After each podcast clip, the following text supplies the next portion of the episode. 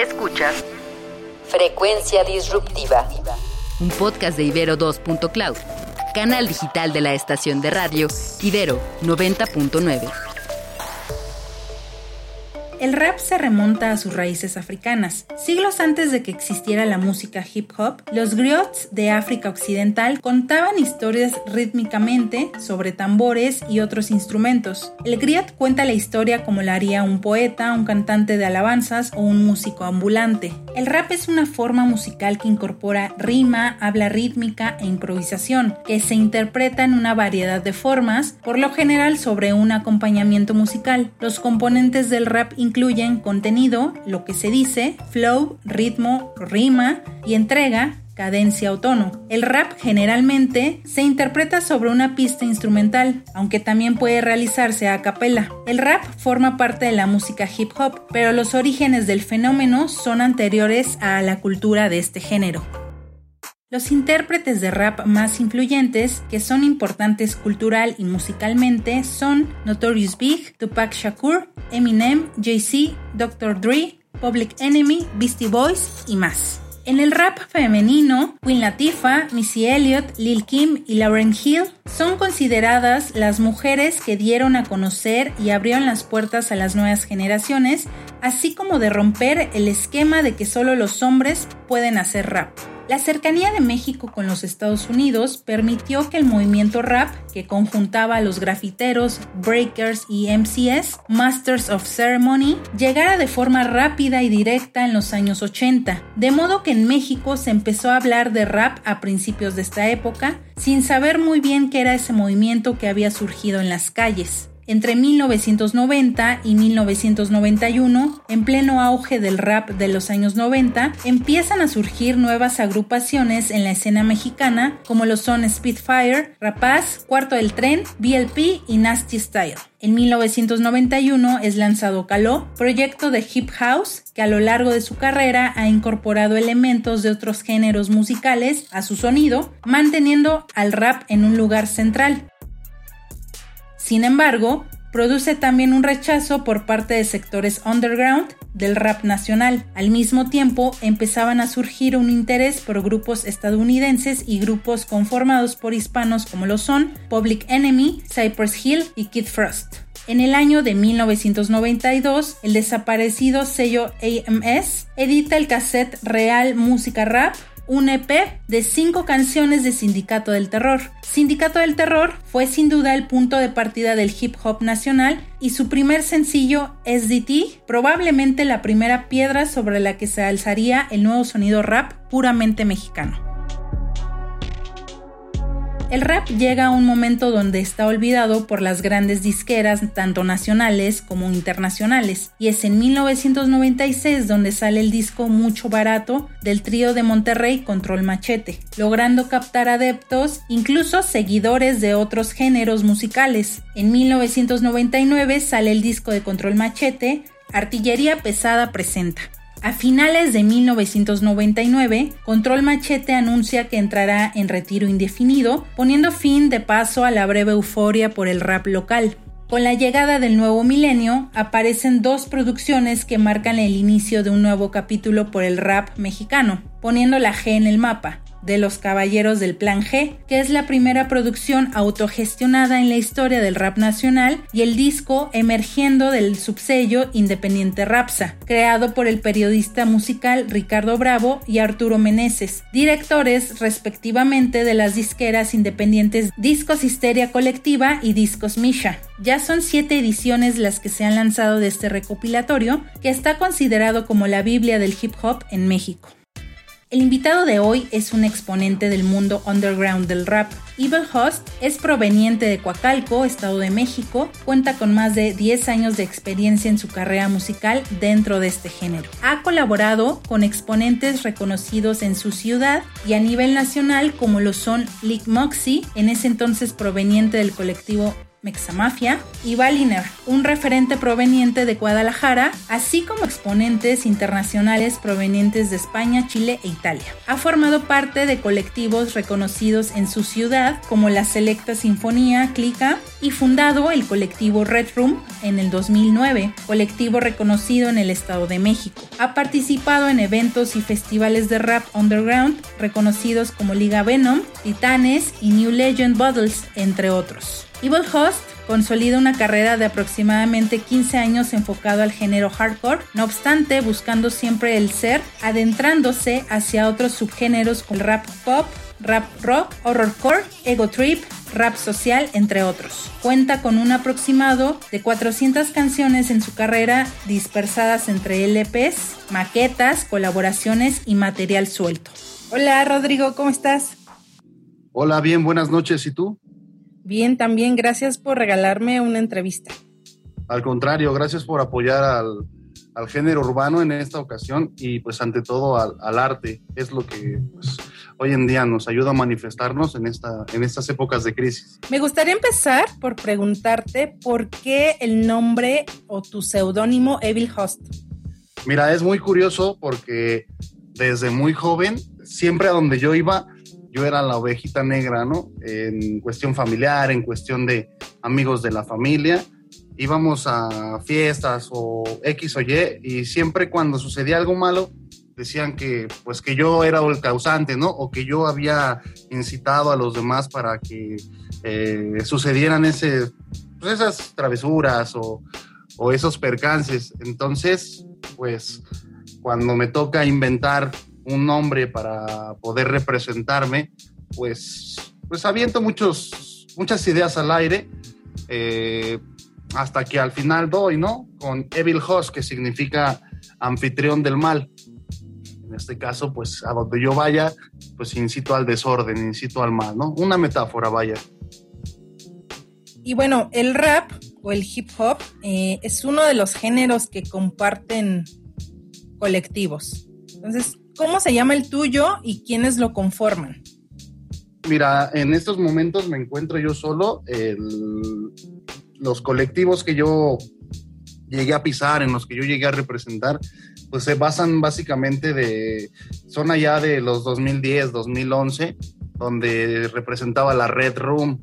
Eran varios exponentes de lo que es la música local, a nivel este, nacional, ya sea gente de Puebla, gente de Guadalajara, gente de Aguascalientes, incluso Toluca y Veracruz también este, estaban dentro y obviamente Estado de México y Ciudad de México.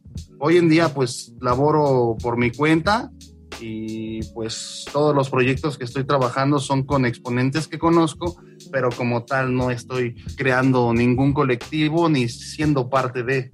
Entonces, el rap, siendo un género que se originó en las calles y que aborda temas sociales, eh, clasistas, políticos o hasta existenciales, mi pregunta es, ¿por qué escogiste este género y qué temas son los que abordas? Claro, mira, creo que esta respuesta va a ser muy resonada porque muchos te la van a dar.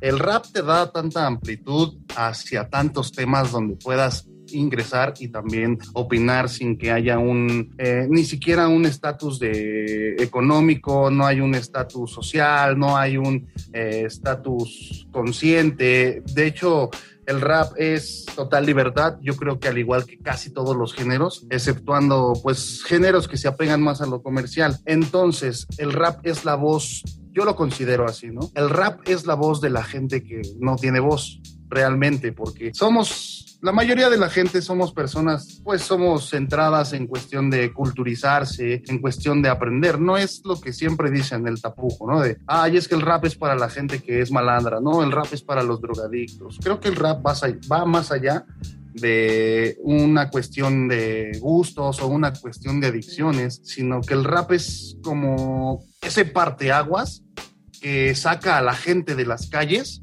y los incita a culturizarse sin siquiera el haber ido a una escuela, los incita a a interesarse en temas sociales, en temas psicológicos, en, vaya, un, un sinfín de historias que puedes recabar de, del rap y de cómo ha sacado a gente de las calles, cómo ha hecho todo lo contrario que la gente normal piensa que hace el rap, ¿no? Que te lleva a las adicciones y demás.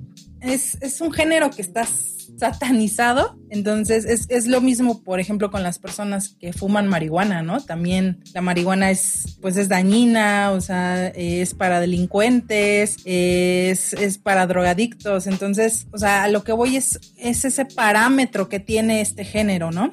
Pues mira, lamentablemente apenas estamos entrando en en la época donde todo está saliendo a la luz de hecho, gracias a las redes sociales ya hay mayor, eh, ahora sí que mayores canales de difusión para poder mostrarle a la gente que pues el rap no es hacer videos de eh, mujeres semidesnudas con un güey drogándose, hablando de que mata y de que viola y de que es el dealer de Lampa, ¿no? Hoy en día podemos encontrar muchas, muchos subgéneros del rap que se dedican desde lo que es la protesta, desde hoy en día atacan mucho a los actos que han corrompido a la sociedad respecto a, los, a los asesinatos de mujeres, en cuestión de rap presidencial, del rap de los de, políticos que atacan, eh, pues todo lo, lo, que hoy en día están haciendo en cuestión de la política, las decisiones que toman, también atacan eso. Eh, muchos activistas se dedican a escribir canciones sobre,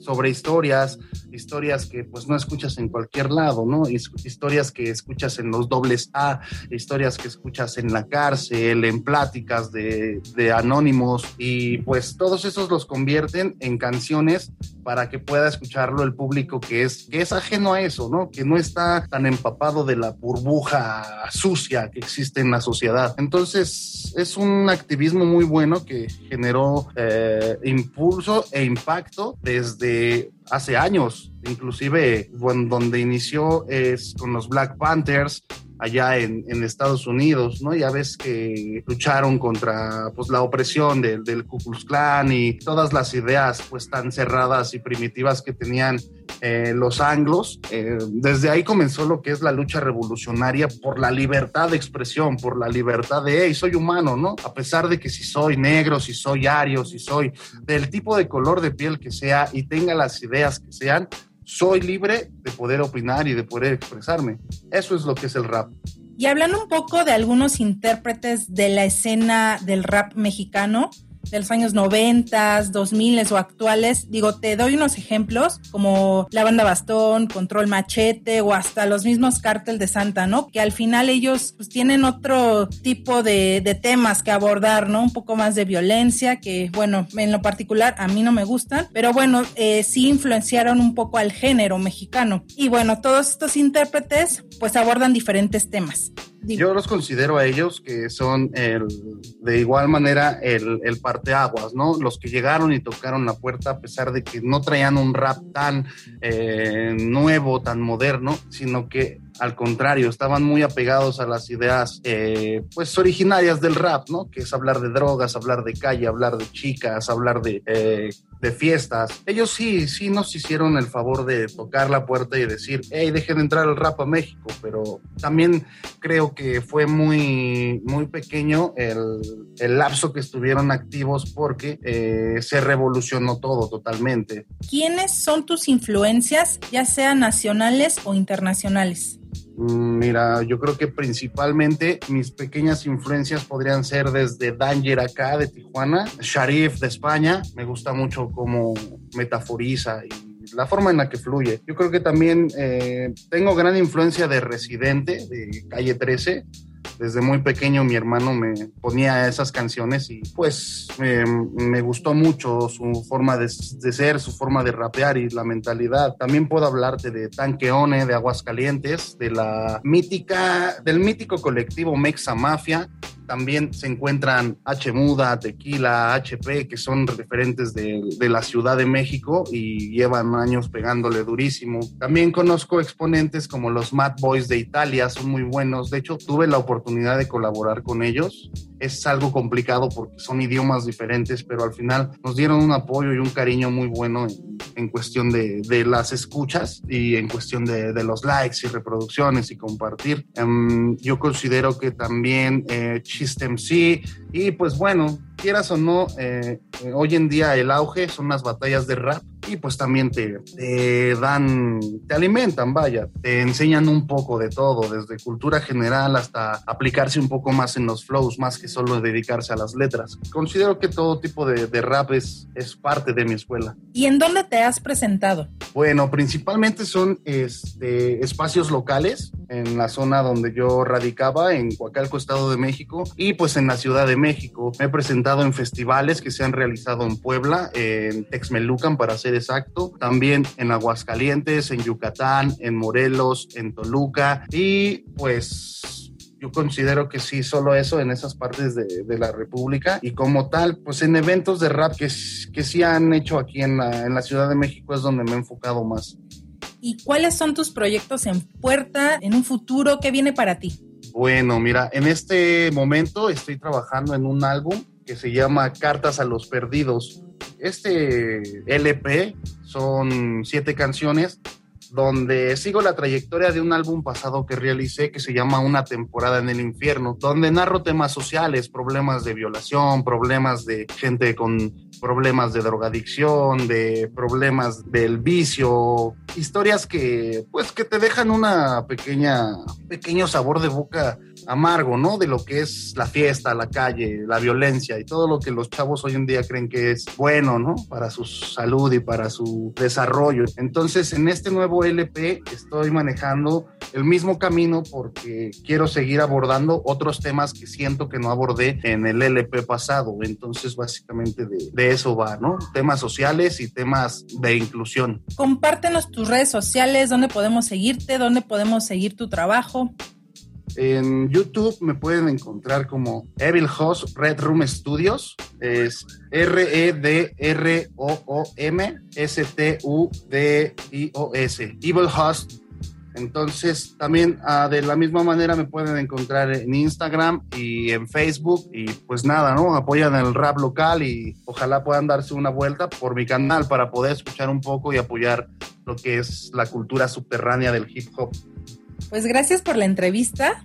Al contrario, gracias a ti y gracias por el apoyo. Igualmente a, a la estación de, de, la Ibero, que siempre han estado apoyando pues exponentes nacionales que van saliendo desde abajo y pues es un gran impulso salir en el radio y mejores eh, salir en programas como este que aportan mucho a la sociedad.